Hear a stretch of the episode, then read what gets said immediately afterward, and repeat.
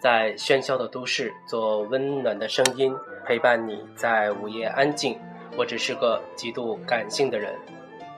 大家好啊，这里是私家广播雨声淅沥，我是主播雨声，在天津，欢迎您的收听。我们的节目每个周五的晚上在荔枝 FM、新浪微博啊、微信朋友圈三个平台同步更新。您可以搜索“雨声淅沥”，关注收听。雨是宇宙的雨啊。好长时间没把这一大串儿啊这么完整的说出来了，主要是今天我这个心里的定海神针啊，心理轩心理工作室的张小玲张老师又一次来到我们的节目啊，欢迎张老师。呃，医生好，朋友们好，嗯，我们又见面了。呃，是，呃，作为一周年系列节目的压轴啊，收尾，啊，请到张老师来跟我们聊聊啊，主要是聊聊我这一年在他眼里心里的一些变化。呃，张老师先跟我们分享一下现在咱们这个录音地点吧，朋友们可能也听出来了，这个背景环境音不太一样啊。嗯，好的。呃，那我简单的做一个介绍。嗯，这一年呢，嗯，确实我们都有了很大的变化。呃，雨声犀利私家广播呢，经过了一年的成长。那么新艺轩呢，这一年来也有了呃非常大的一个呃地点上的变化。嗯，因为今天的新艺轩呢，它已。不再是一个木南道独立的固定的一个小楼，嗯，它可能更多的还是能为。朋友们提供心理帮助的一个平台，这个平台呢，包括线上线下。线下呢，我目前咨询和工作的地点呢，在同样也是五大道，在新农大院侧面这个湖南路上，就我们现在录音的，嗯，这个马占山旧居的三楼，对，非常洋气的一个酒吧式的啊，对对对，它的一楼是一个展览馆，二楼是个餐吧，嗯，三楼其实你看到了，就是就是一个酒吧，是，嗯，但是。是我们工作的时间，酒吧是没有人的。嗯，白天没有人，但因为它。不是完全封闭的，所以嗯，今天的节目除了听到音乐的声音，我们两个人的声音，说话的声音，可能我们还要听到嗯各种其他的，就生活里真实的所有的声音，对，它是一个真实的声音的呈现。对，所以我把背景音也关掉了，就用人家酒吧的这个背景音挺好的。啊，我觉得这样挺好的，非常自然。嗯，好，那今天张老师啊，作为一周年系列节目的压轴节目，咱们换一个风格。好的，您来主麦好吗？您 啊，您作为看着我做这件事儿，然后慢慢成长起来的老师啊，朋友，您心里有什么想问我的、想了解的、想跟咱们周围的朋友分享的，您随便的问。然后我呢，就是知无不言，言无不尽，呃。同时，如果能够切到您这一年的生活的角度，我也会随时的向您发问，好吗？好的，好的。嗯，这样，医生啊，首先我要感谢你又一次给我一个机会，大家一起来玩广播，玩广播，玩广播。呃，那我不知道今天能不能完成这个，嗯，我在我心里非常看重的这个任务，就是嗯，换一种风格做主持，是这样吧？对，您来主 key 啊。啊，好，从我的角度去发问，呃，我。我和朋友们一起去见证和了解雨声犀利一年的成长，是这样吧？说的太大了。呃，那好，我们就开始了啊。OK OK。呃，我首先的第一个问题可能是，嗯，因为一年了嘛，嗯，呃，去年我们第一次录录节目的时候，也是一个春天。呃，整整一年前，去年的四月份，咱们录的第一期。对，嗯嗯，当时是在木南道十八号，是小楼那个阳光午后，非常温暖的一对一坐着的小屋里。对，那个时候是一个完全封闭的空间，似乎我们两个人，嗯，把所有的窗户都关上了，嗯，非常怕下面也哪怕有汽车的声音干扰，也是我们非常紧张的一件事情。嗯，那今天坐到这里，我们刚才说了，它其实是一个开放的空间。嗯，我第一个问题就是说，嗯。一年走过来，现在做到这里，我们重新再录这个一年的纪念节目。嗯嗯，你的感受是什么？嗯，情绪上有了哪些变化？呃，最大的感受就是时间飞快。白驹过隙。嗯，呃，做的时候不知道自己能做多长时间，做成什么样子。但是，一年哈，咱们人为的将这一个年度设定一个时间点的话，回头一看呢，已经做过这么一个周期了。嗯，非常快。呃，没觉得这一年中我遇到了多大的困难，有迈不迈不过去的山，然后直接哇，一年了，好像呃从。概念上来讲，好像很容易，但其实每一期节目都有不一样的困难点和特点在其中吧。呃，如果说心态有什么变化的话，你也可以看出来，就是人整体放松了。对，一年前，你知道，其实咱们俩录的那期节目，是我所有的嘉宾聊天节目里唯一的一次录两遍。然后播的是第二遍，状态很好的那个，剩下所有的嘉宾聊天的节目都是一遍过。嗯，就是说整个人的状态放下来了。当时还是那个传统的印象里的播音腔，还是那种传统的节目流程架子架在那儿。那现在就是比较随性的聊天式的，更注重内容的一种交流的东西。嗯嗯。哎，你知道雨生这一年对你这个节目我的感受是什么？您说，您说，当然了。嗯，因为我刚才问了一个其实嗯很心理咨询的问题，就是呃你的情绪上有些怎样的变化？那么我的感受，你传递给我的是完全不一样的情绪的变化。嗯，呃，用播音的感觉就是声音完全放下了。是。那么用情绪上的感觉，其实一年前我们俩坐到那里的时候，好像每个人从身体、从情绪、从呼吸。上它都是向上的啊，是这样吧？是啊，所以语调也是嗯抬到一定高度，是不是人架在那里，然后整个的气质，包括身体里面的能量气的运转都是在向上的，完全是向上。嗯嗯嗯，这也是一个特别好的自我放松的方法。嗯，当你感觉到有这种感感受的时候，可以有意识的。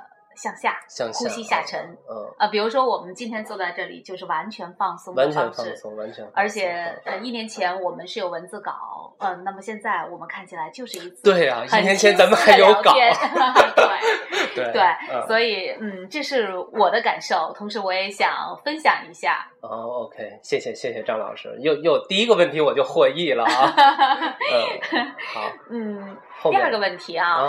呃，雨生这一年走过来，那如果我问你在一年前的时候，刚要做雨生犀利的时候，呃，那个时候你对雨生犀利它有一个大体的模糊的一个勾画，嗯，那个时候你觉得它应该是一个怎样的节目？呃，我当时的概念啊，当时的概念。呃，还是比较传统的，像阿鹏的那种节目，就是非常完美、梦幻，有背景音，呃，有衬乐，然后有非常深沉的声音，跟大家分享某一部电影的心得，哪怕是一个片段、一个场景的情绪的变化，呃，或者是我自己。私人收藏的一些卡带，嗯啊，这个卡带为什么我很喜欢？它里面哪几首歌，或者它整个的概念，它哪个作呃制作人、作词呃者要传达出来的信息，我还是想把这些东西分享给大家。嗯，其实呢，如果没有人听的话，我就是自说自话这么一个概念。嗯，但这一年过来，我觉得不仅达到了这些目的，嗯，还有更多的就是。呃，我每个月要有一个嘉宾聊天的环节嘛，我发现这个环节特别有意思，就是在我向外的节目之外，然后又有一个向内的收获的一个形式。嗯，我理解。一个点就是不光是我最初的要分享，嗯，同时我收到了另外一些人他们的故事、他们的心情、他们的情绪。嗯。那也就是说，我们在一年前在筹备这个节目的时候，那个时候你更多的希望是分享，对，希望是呃把你想说的话和朋友们一起去感受。用广播这个我比较喜欢的形式，这样一个平台，对，就把自己这半瓶子醋都往外倒一点，撒一点。然后，嗯，在这一年的节目里，特别是嘉宾聊天的节目，其实你更多的是在收纳，是在收，对对对，是在。嗯，充实自己对生活的一些认知。嗯，这个我能感受到。因为呃，无论是音乐、电影还是书籍，它都属于艺术创作，在你心里呃有了一个发酵，然后你去向外散。但是跟人就不一样了。你去问任何一个嘉宾，他的故事都是你在收获一种生活上的活生生的有血有肉的一些的知识，跟这些艺术怎么说呢？完全是两个面儿的东西。嗯你这样一说，我脑子里突然出现了一个公式，嗯，就关于 能量守恒的公式。对对对，有有有这个方面的意思。因为因为是这样啊，我其实刚才还特别想问的一个问题，但突然间脑子有空白嗯，忘掉了。我想问的是一个怎样的问题呢？因为一年前我们曾经说过，嗯嗯，要做一个分享的节目，这样的人一定是有话要说的人。对，呃，那么我个人有体会，因为我曾经在嗯信义轩的这个微信号里嗯面、啊，公众号里面做过每天一分钟的声音分享，你还记得吧？是是是，我记得。呃我嗯当时好像坚持了大概是三个月，嗯呃，三个月那个坚持，有的时候，比如说我原想八九点晚上八九点我要发出去，嗯，可是到那天晚上八点，我突然间不知道说什么，就是每天坚持的话，可能会有一个空档期。嗯，对，我会觉得我不停的在找内容、找话题、找言语要表达，它是一种消耗。就是包袱最后变成了报复。哎，不对，我说错了，报复最后变成了包袱。对，呃，后来说实话，嗯那个内容我没有坚持下来，但是，嗯，我一直，呃，咱们说说真的啊，嗯因为嗯有的时候周五的晚上，我不一定会第一时间去听你的节目，嗯嗯嗯但是我一直非常非常的关注。是每次在关注的时候，我都会想，嗯、由衷的有一种佩服在里面，就说一个人能坚持这样，嗯，一年不间断的做一个自己喜欢的事情，嗯。然后我隐隐的也会有一种感受，嗯，他不停的这样做节目，有没有我的那种找不着话题的感觉？往外倒的那个会会倒的差不多了，自己这醋 马上就见瓶顶了，但是吧？刚才听你你说，你嗯在做节目的过程中，嗯，特别是在嘉宾访谈的节目中，嗯这时候你是一个收的过程收的过程。呃，而且还有另外一个很重要的原因，我也想在这里就是表达一下自己感激之情。感激谁呢？是感激播客这个世界。嗯呃，本来我是想一会儿再说的，但是您问到了，我就分享出来哈。就是我进入这个世界以后，我发现，哇，这个世界一点不比外面活生生的世界暗淡狭窄，它一样是一个五光十色、五彩缤纷的世界。这个播客的世界，我不知道，呃，您平时是不是只听这几个朋友的播客哈？整个这个播客平台太牛了，太了不起了。任何话题，生活每一个角落，它都能够触及到。就是你任何一个你想不到的领域，那个领域一定有一个人在做播客，在分享那个领域的事儿。所以这个也是我的一个收纳的途径。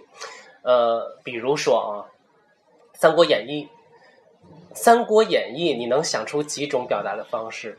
我可以跟您说，在播客世界里，现在至少有四五个播客，就是围着《三国演义》在做很多不同角度的切入，而且做的都特别好，有自己特别庞大的、固定的、粘黏度很高的粉丝群、听众群。比如说，有一个传统评书式的，他来说《三国演义》，嗯有人是从《三国志》和《三国演义》的对比的角度来说《三国演义》，还有的人按人物来说，说刘备啊，当当当说十七，嗯说吕布当当当说十七，就就这一部书哈、它有这么多的人可以从不同的角度来说，而且还说的都特别精彩。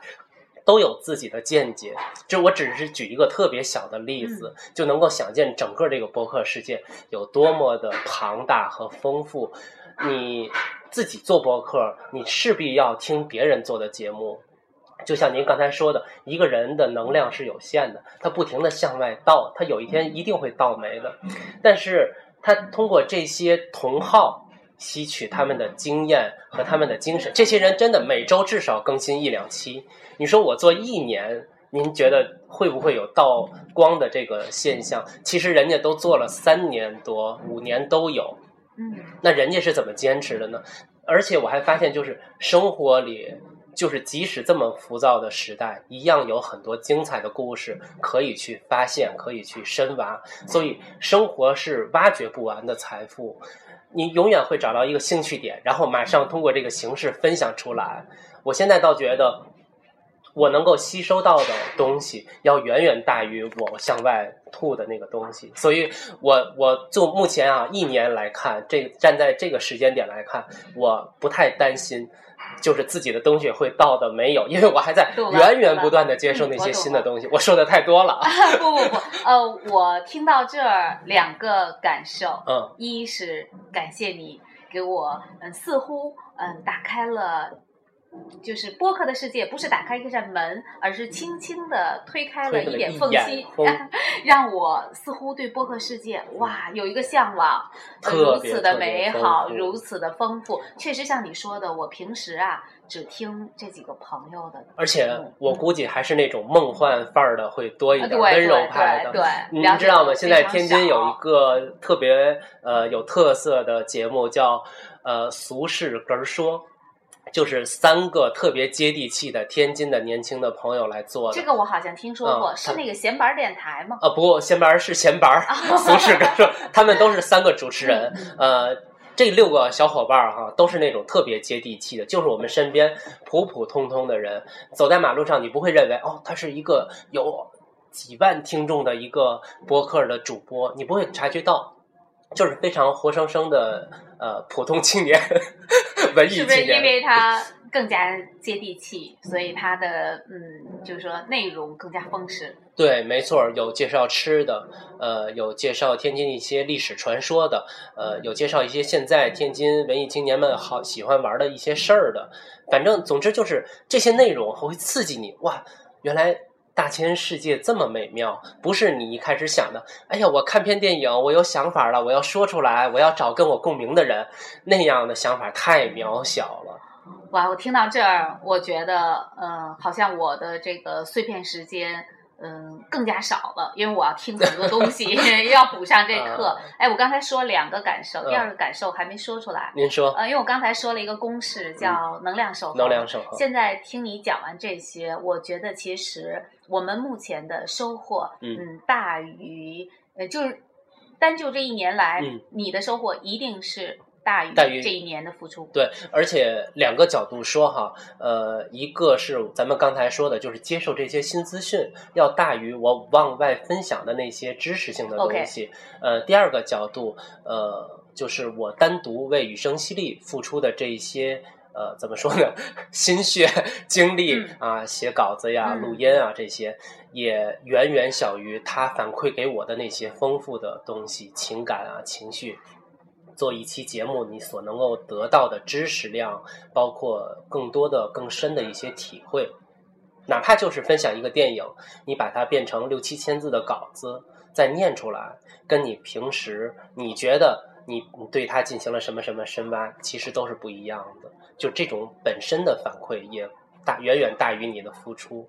这点我也特别感激。嗯，我能感受到，所以说，嗯，我会认为我一开始做的这个呃能量守恒的这个定义，它其实是值得商榷的。就你来说，这一年一定是收获更大，收获更大，收获更大。而且正因为收获更大，我特别有信心把它一直做下去。嗯。非常好，嗯，听到这，我会，嗯，在我心中，我自己会给雨声犀利这个私家广播，嗯，勾画了一个更美好的未来。啊，更美好，不管说，呃，不敢说啊，就是只要还有这股劲儿，就做这个喜欢的事儿，仅此而已。哦，这句话说的也真好，只要还有这股劲儿，就做这个喜欢的事儿，就喜欢押个韵什么的。我我那个嗯，周五看那个《我是歌手》的时候，那个何炅说了一句话，叫有情怀不行，还得有情绪。呃，那么我们这股劲儿，它其实是个情绪，喜欢这个事儿是个情怀。是的，是的。所以嗯，我们也用这句话，嗯。不仅有情怀，还有情绪，有坚持做下去的这个。而且曾经，呃，我还犹豫过，就大概是在现在是五十二期、五十三期，大概是在中间靠后一点，三十期左右的样子哈。我会想，如果做到一周年，能够坚持每个周五都更新一期的话，呃，到时候自己要分享的没有这么多了，呃，要补充自己的要充电嘛？会不会以后变成不定期的更新？嗯但从现在的情况来看，其实问题不大，因为生活里好玩的事儿太多了。哇，真好！看起来以后每周五更新这个问题也不大。嗯，对，可能做的不会很精，嗯但我也绝对不会是说为了周五更新而去做一期节目。啊，这个我相信，嗯因为呃，你在这个节目过程中的，嗯、特别是制作过程中，我知道你投入了很多。嗯，还好。他可能说跟跟你要求的那个所谓的精有差距，嗯但是是你非常尽心的投入，一定嗯不会说呃为了做节目而去做节目呃，我只能是根据自己现有的条件去做到最好，但有些事情没办法改变，比如说我的智商。我我我操作不了那些过于就是精密的软件儿，比如人家阿鹏啊，或者是木心，可以在家里边用很专业的设备，然后铺几条音轨，直接做出来一档跟电台的直播间里的节目一样的那种精的节目。我不行，我的现在的设备，目前我的智商 能够操控的就是手机和软件 APP。呃，仅此而已。我就用这些有限的条件去做到我能做的最好的东西。啊、我们现在录音的这个设备看起来非常的简洁，但是我在每次听的时候嗯效果还是不错的。呃，只能说现在科技昌明，挽救了像我这样的人也就是说，凡是跟那个呃理工男有关的机器操作方面，都不行，可能做起来有点困难真的，呃，我这个我我现在连重装电脑还不会呢。啊，好吧，这个话题我们不说，过过接过过去接过去嗯啊。呃，那么一年做下来，你觉得呃哪一个节目你印象最深刻哦，嗯，我能说两个吗？？OK，两个，啊那就是两个。呃，先说一个技术上的啊，OK，呃，技术上的是我的私人卡带系列的第一期节目，呃，介绍林志炫《我一个人的样子》那张专辑。呃，当时那期节目我记得是第三期还是第四期，总之就是很靠前的一期节目。呃，当时还架着那个广播概念的腔儿哈、嗯呃，录得很累。当时对手机这个傻瓜级的软件儿操作的都很困难，呃，说错了就从头录，说错了就从头录，录了至少有七遍到第八遍。当时嗓子已经很哑了，嗯。但是不会剪辑，嗯。只能是从头一遍一遍的说。嗯。那个晚上我大概用了三四个小时录了那一档三四十分钟的节目。嗯。呃，那档节目录完之后，我就感觉这样录太累了，必须要学会一些技巧，嗯。然后必须要找到一个方法突破这种有硬伤怎么办，然后没办法解决的这个屏障。呃，当然后来接触了很多现代。社会更能接受的那些播客的形式，就是像咱们呃咱们现在这样随性的说话，嗯只要把当时的状态录进去就好，嗯把你要说的事儿说明白了就 OK 了嗯啊、毕竟不是去参加广播金话筒大赛嘛，嗯对吧？呃，所以后面的几期再介绍私人卡带系列的时候呢，就会说的比较自然。啊、我就是分享这盘卡带嘛，嗯嗯，这是 A A 面的第一首歌，嗯是谁嗯作词作曲是谁，嗯我为什么喜欢他，嗯啊，说出来就行了，嗯不用架着广播腔啊。那一年我在哪里 看到了这张卡带嗯，被它的封面瞬间的吸引 啊，就没有这种状态了。呃，现在录节目基本上一两遍就可以拿下。嗯，当然也是因为业余时间太少，我实实在是挪不出更多的时间来磨精它。嗯呃，第二个节目啊，第二个节目印象深呢，主要是因为它的创意策划。嗯，呃，其实它是一个系列，就是在夏天的时候，去年六月份，嗯呃，想做一个毕业季，嗯。呃，当时呢想说一本书，呃，施康的《晃晃悠悠》，那嗯。是一个影响了很多人的青春小说，嗯。呃，但是就很巧的，我们大学毕业十周年的聚会发来了邀请函，啊，你还去太原了，是，当时我就想。去太原可以给不同的同学录音，然后说说现在的生活，这又是一个很有意思的节目。嗯呃，我又发挥了一下，我说干嘛不把它做成一个系列节目呢？嗯就是那一个月嗯我都在做毕业季，嗯那不是很好吗？嗯然后就按照我自己的这个模块电影做了一期，音乐做了一期，啊、书做了一期，呃，现场录音就是跟朋友聊天嘛，嗯嗯就是跟同学们聚会又做了一期，嗯四期做下来嗯，我个人很满意，然后我的大学同学们听了以后也都特别的感动，嗯呃，这个是在策划这个角度对我非常就是印象会很深刻的一期节目吧，就是把它发挥，嗯。把它扩大，但是又不是无限的扩张，是围绕着一个主题从不同的角度来表达一种情绪、一种嗯。情怀。嗯，好，呃，也就是两期节目。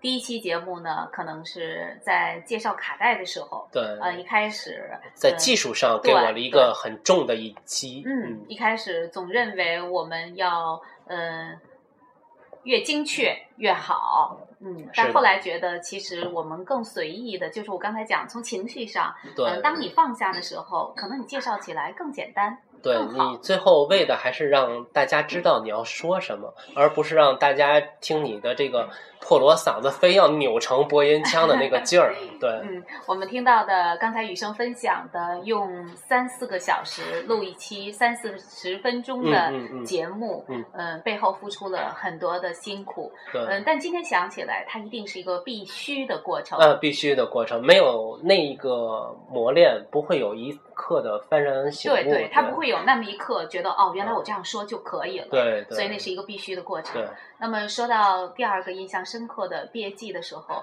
嗯，在我听起来，其实那也是给你自己的，嗯，整个的就是我们在曾经的读书的岁月到已经走过来的这些日子的，给自己和自己周围人的一个纪念，然后你才有那样多的想法，那样多的创意。对，正好赶上那个季节了，就想对上学毕业这种事儿说一说。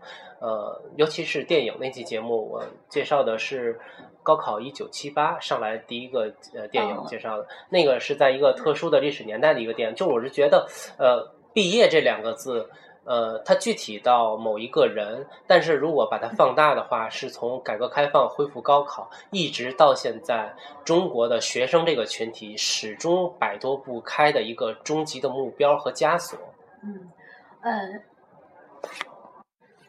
呃，雨生这期节目我印象非常深刻。你刚才说那个毕业季的这个电影，嗯嗯，当时我是非常详细的听的，嗯好像在我印象里，同一时间那个看理想推出了线上的，就是。呃，声音呀、和视频这样的节目，我啊还曾经给过你一个评论啊是我觉得你的呃，在马世芳先生对对对对嗯，我说呢，你在做这些的方式上，包括你找的这些素材上，嗯非常的宽广，让我看到了你的视角非常广，它不是一个人一己的视角，嗯，而是非常宽广的一个视角。蒙上了，嗯，没有这个 这期节目给我震撼其实非常大。你如果想问张老师，你这一年嗯哪个节目印象深刻？这个节目是给我印象非常深刻的。嗯你记得当时我给我我记得我我当时就是有点儿诚惶诚恐，听完您的评价，呃，跟人家还是没法比。呃但是我只是觉得我们的在视角上啊，当然我们不说其他方面，你要说我们其他方面，那是什么团队制作出来的？对对肯定是我们呃技术上就更不用说了对，对就是单纯人的这个知识水平、文化角度来说，我跟人家也比不了。但是我们是一种视角，啊嗯，一种就是脱开了我，嗯，用自我看到的东西，可能有更多的层面跳出来，自我看到的，可能用更更宽广的视角去讲述这个内容，呃，那个是我感受到的，你传递给我的。谢谢。好，那我们接着下面一个问题嗯。啊，呃，余生，你说你这一年嗯做了很多嘉宾聊天的节目，是，嗯，呃，我这是第三次跟你做嘉宾聊天的对，，呃，第一期是咱们俩一块儿聊然后中间您去加拿大回来有一次啊旅行的分享，那个就是在半年的时候。啊，半年的时候，对，这时间点非常好。然后现在是一周年，一周年的时候，嗯呃，除我以外啊，因为我们是老朋友，嗯。而且呃，我是一个喜欢玩广播的人所对，以您是领路人。啊，没有没有，除我以外啊。所有的嘉宾聊天之中，嗯。你印象深刻的是哪一个期？或者能分享一下，嗯，那个人聊天的内容可以更好。呃，包括您在内，我印象最深刻的也同样是这个人，就是华仔。OK，我知道华仔是我们共同的朋友，是我们共同的。朋友，对，呃，为什么呢？就是我们平时看到的是一个大大咧咧啊，敢唱敢玩儿，嗯呃，非常活泼开朗的一个女孩儿，嗯呃，但是通过那期节目，呃，当然因为时间的限制，有些东西没有剪到里面啊，嗯但是我会呃给我一个概念，就是任何一个人都不是你表面上看到的那么的平面化、二维化，它是一定是一个很立体的、很丰富的，通过一个时间轴走到你们遇见的那一刻的一个人。而不是说，呃，在二零一五年的某年某天，他突然间就那样了。在二零一五年以前，他一定经历过所有的事情，才会成为那一刻的他。呃，那么每一个人真正有意思的，或者说值得去探究的，都是之前那一段时间的他，而不是某时某一刻的他。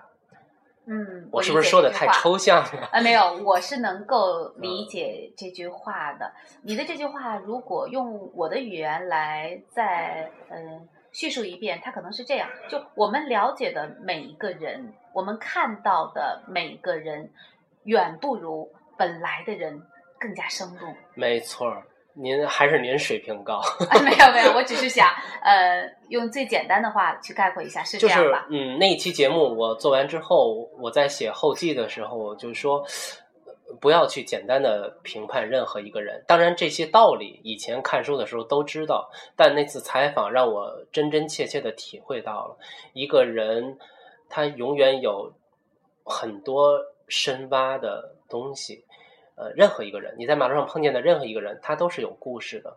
呃，这些故事可能相横向的比较哈，可能经历的不是最深刻的，但是对这个具体的人来说，一定是在他生命里有过很重要的作用，让他变成了那一刻的他。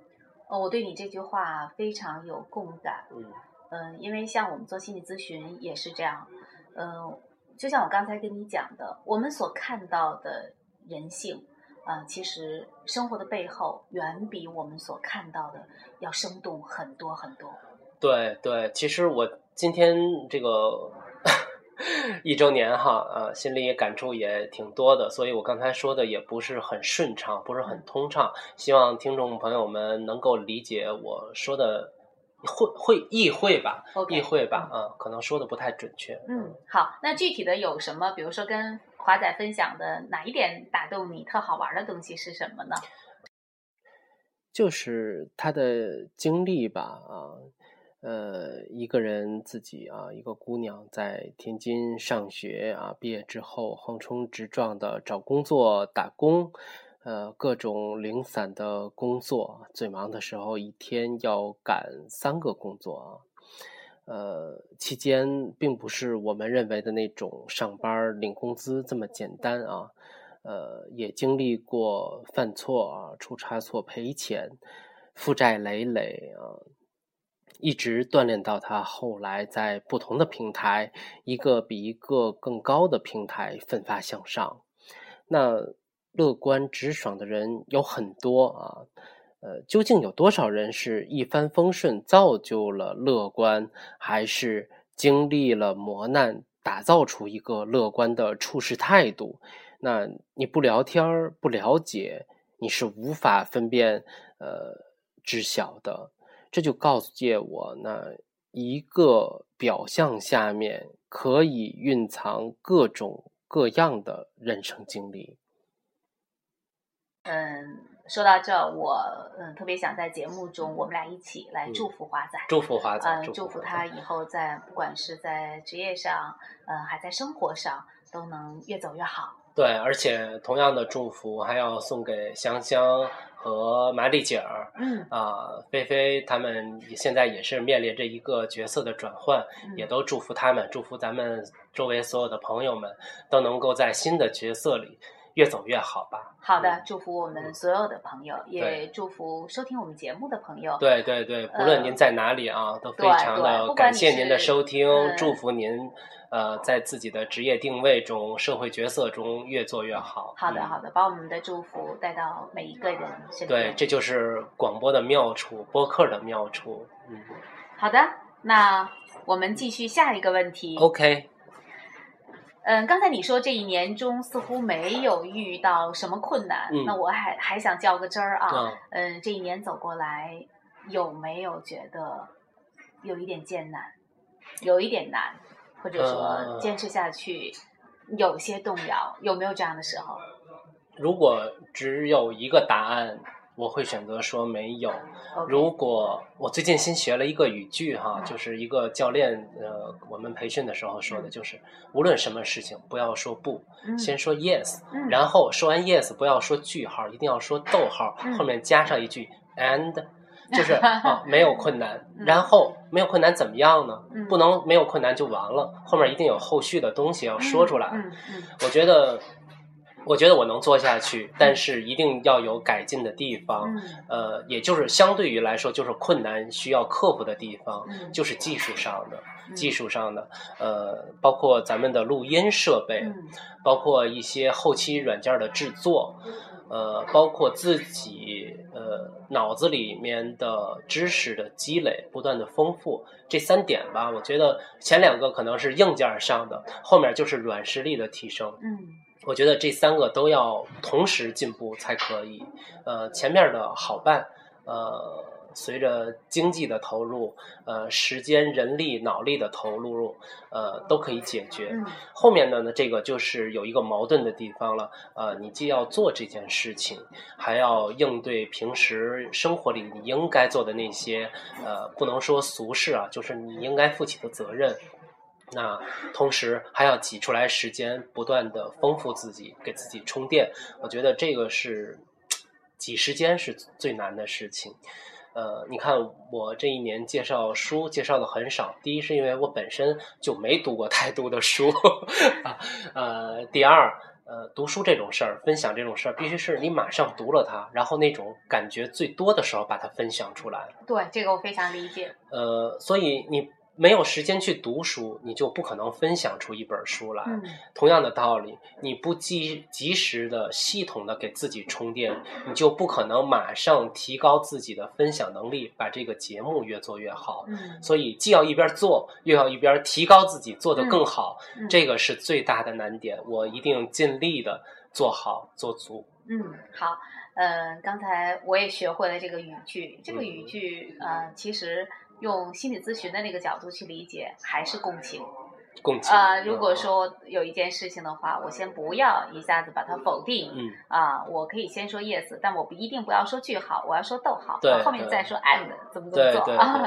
对，它其实还是我们呃用一个角度，我能不能我站在对方的角度去理解这个问题，而不是说从我这个角度啊，嗯，我认为它是怎么样的？嗯嗯，对我。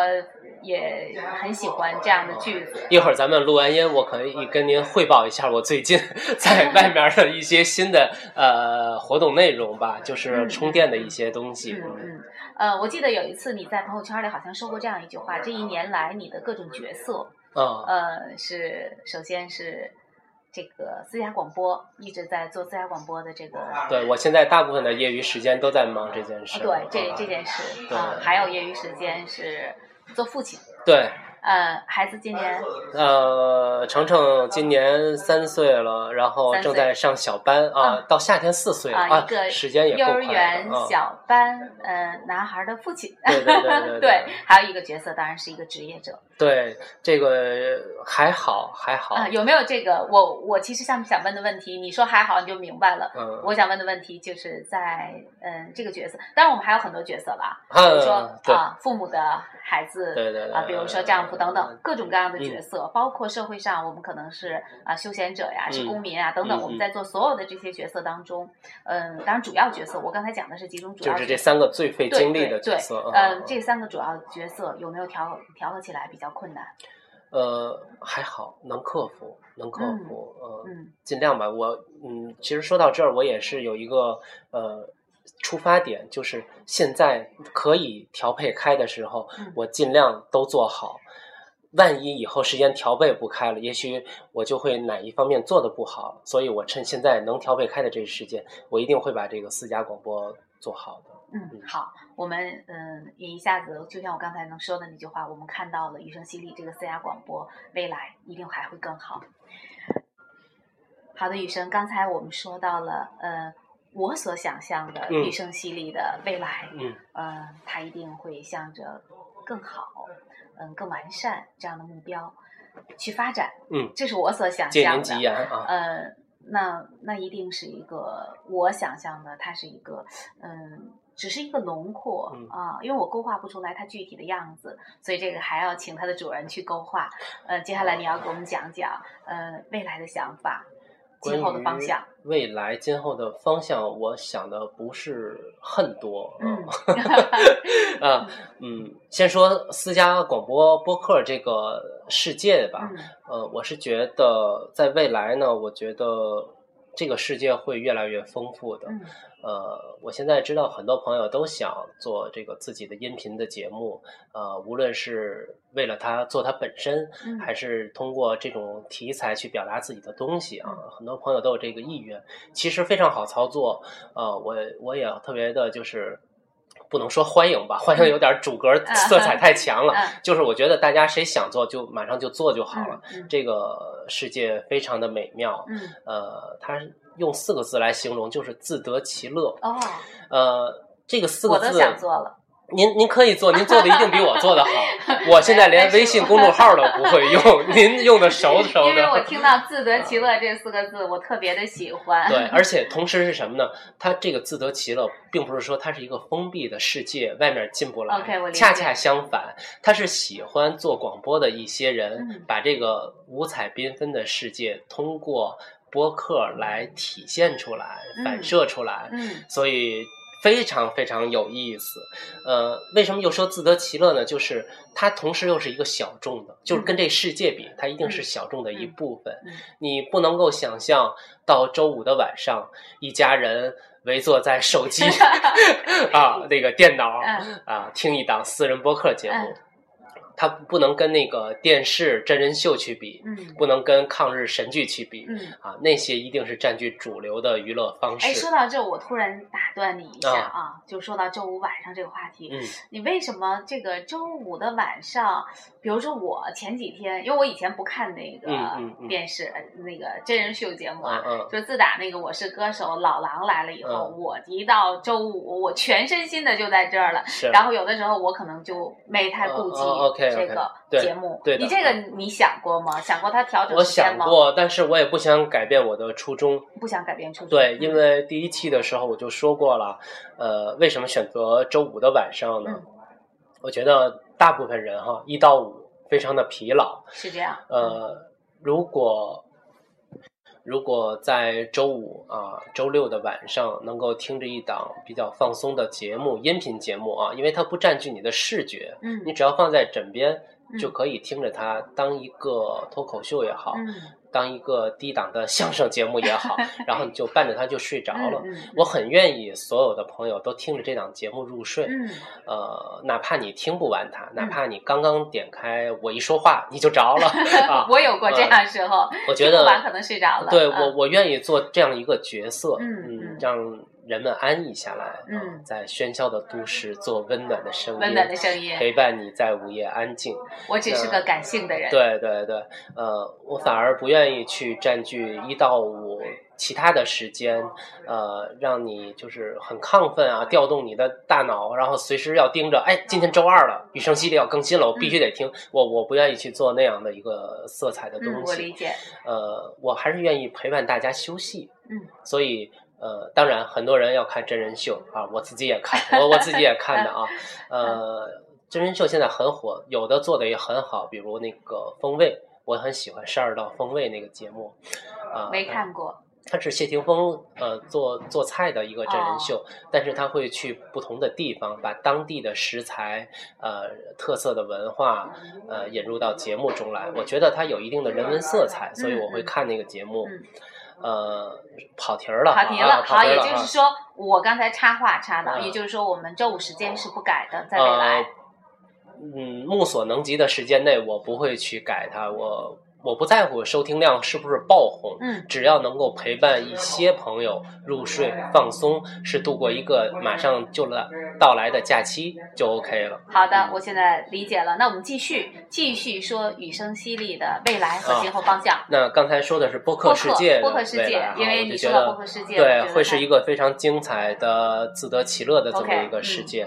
呃，它不会占成为社会的主流，不会多数人每到呃每天去盯着这个音频节目啊。很多人要去郊游啊，要去烧烤啊、采风啊、踏青啊，在这个季节，不会有人去随时随地的听东西。嗯偶尔放松下来，可能会看电子书、玩游戏、打电脑啊。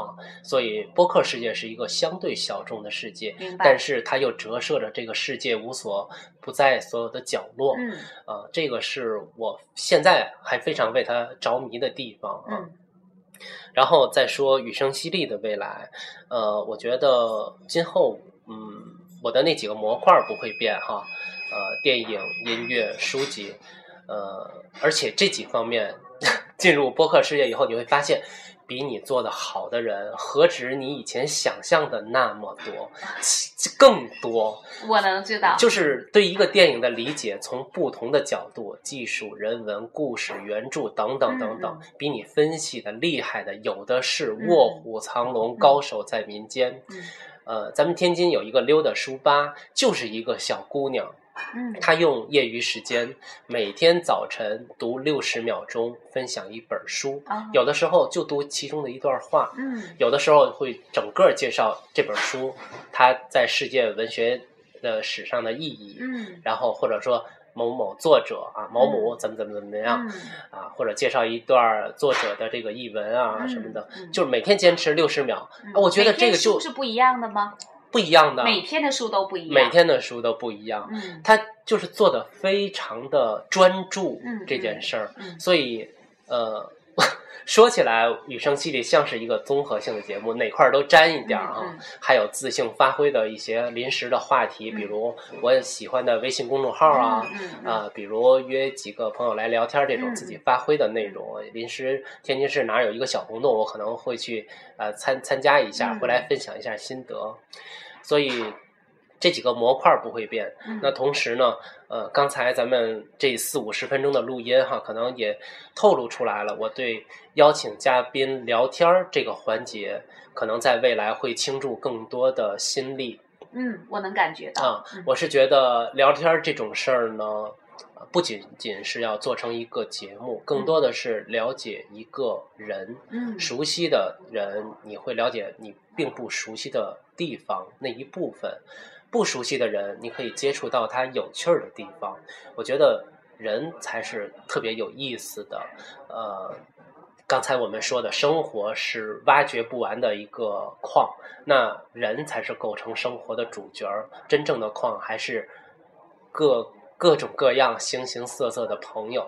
所以，呃，接下来的这一年吧，至少这一年，嗯我会倾注更多的心力去和不同的朋友聊天儿，嗯聊我们感兴趣的事儿，嗯聊他擅长我并不熟悉的领域，来分享给大家。寻找在这个城市里吧，嗯寻找各种各样的同好，嗯来丰富这个世界。嗯嗯，好，呃，我们也期待着在一个周末的晚上嗯播出的一个私家广播，对成为这个城市里面不仅是一个温暖的声音，它同样也是一个人文的关怀和陪伴，同时还是一个呃很好玩儿、呃让大家很感兴趣的这样的一个平台。对，呃，这是我们对我我希望能做我和周围的朋友嗯对呃雨声淅沥的期待。OK，行，OK。那其实啊，嗯快到结束的时间了，我还想分享两件事情。嗯第一个是数据上的，呃，我要跟一些朋友啊说声抱歉，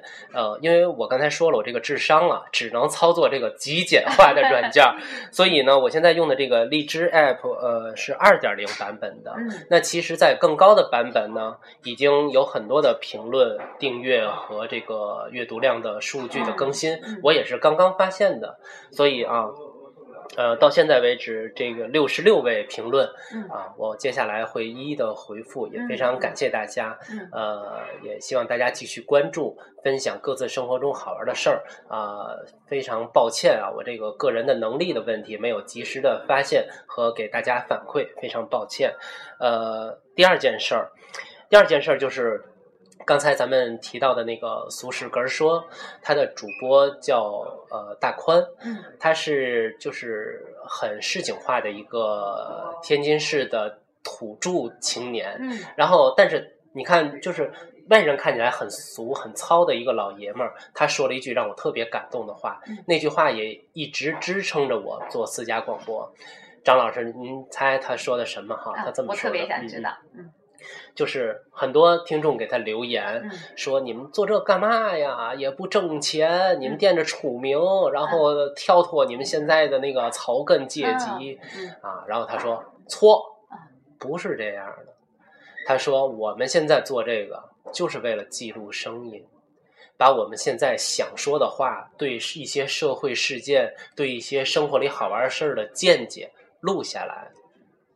没有人听也都没事儿，我们老了自己听自己年轻时候的声音。哎呦，我当时一听，真的心里特别的感动嗯。然后我就是做雨声淅沥的时候，也是秉着这个精神，就是嗯有没有人听没关系，当然一定有人听啊，因为现在网络世界很发达。嗯就是说我要记录嗯记录下来自己的生活状态，嗯。朋友们的生活状态，然后等老了或者是未来的某一天，哪怕就是一年以后再回听去年的你是什么样子的，去年的每一个人是什么样子的，然后我今年会做很多的聊天儿，也是基于这一点，嗯。就是以后的某一天，我们来一起回听当时的彼此生活状态、声音是什么样子的。嗯。呃，你最后这段打动了我。呃，我觉得我在想我自己，嗯比如说某年我们再去回听，我们在第一期节目里嗯我是怎样的状态，呃，包括今天我是怎样的状态，对对我自己也是一个记录。其实我觉得，不管是做声音也好，还是做文字也好，每一个人其实都是记录者。对，呃，我们最初的目的，其实我最早我们俩在探讨，在没有雨声犀利的时候，嗯嗯我们的嗯探讨也是基于一个一个这样的话题。嗯，当我们做这件事的时候，可能我不去想它未来它会有多少听众，是的，它会成为什么，对，嗯，它会人们会把它当做什么，它会给我带来什么，可能这些都不是我们考虑的。都不是我们考虑的。更嗯多的我们是要做一个，嗯，在自己喜欢的事当中做一个忠实的记录者。没错，嗯，我现在每期节目基本上有六七百的收听量，我其实这个我不是很在意，嗯当然并不是不在意这个收听量，呃，我我是不在意这个收听量的多少但是我很在意的是每一位听友他们是否感受到了我要做这件事情，大家是否有一个心灵上的共鸣。嗯，这是一个传递。对我并不期待它涨到五六千、五六万，嗯，但是我会一直坚持做这件有温度的事情。嗯，好，嗯，继续做有温度的记录。好好了，我今天的采访任务就到这里，啊不知道完成的好不好？我觉得非常的 OK，好照了。照本山大叔的话，very OK 好，现在我要把这个叫什么主播交还啊，没有没有没有，咱们就结束在这件呃这这这一段挺好的。哎，对，最后是您选的这个程璧版的《恋恋风尘》哈，啊呃，为什么选这一版的《恋恋风尘》？嗯，没有什么特意的，嗯。就是说，嗯，目的主要是雨生今天跟我说让选一个我喜欢的歌，让选一个，他是这样说的，他说最近喜欢的歌。最近 最近张老师喜欢听什么歌？因为我最近在车上放这首歌放的比较多，嗯嗯。呃，程璧和老狼在这首歌，我觉得表达的更不一样的地方，程璧唱的似乎更浅一些，嗯嗯嗯。呃，好像走过来这些年，我越来越喜欢，嗯、浅浅的吟唱，，OK，呃，可能是一种更简洁、更简单的视角，嗯嗯、这个可能也跟自己的生活您您升。华了，又升华呃了。谢谢啊谢谢，那特别 感谢苏公子啊！今天在危难的时候，我找不到这个 资源的时候，邮件儿瞬间就给我发过来这首歌我跟雨了。生出了一个难题，啊我说要找到这首歌，然后雨生说下不来，然后我也不会怎么弄啊！感谢苏公子对对对，传了这首歌，我一定好好加强自己的技术训练啊！特别感谢苏公子提供的片源。好，我们请朋友们跟我们 一起来欣赏这首程璧演唱的《恋恋风尘》。OK，这里是私家广播雨声淅沥，大家晚安，下周末见，嗯，拜拜。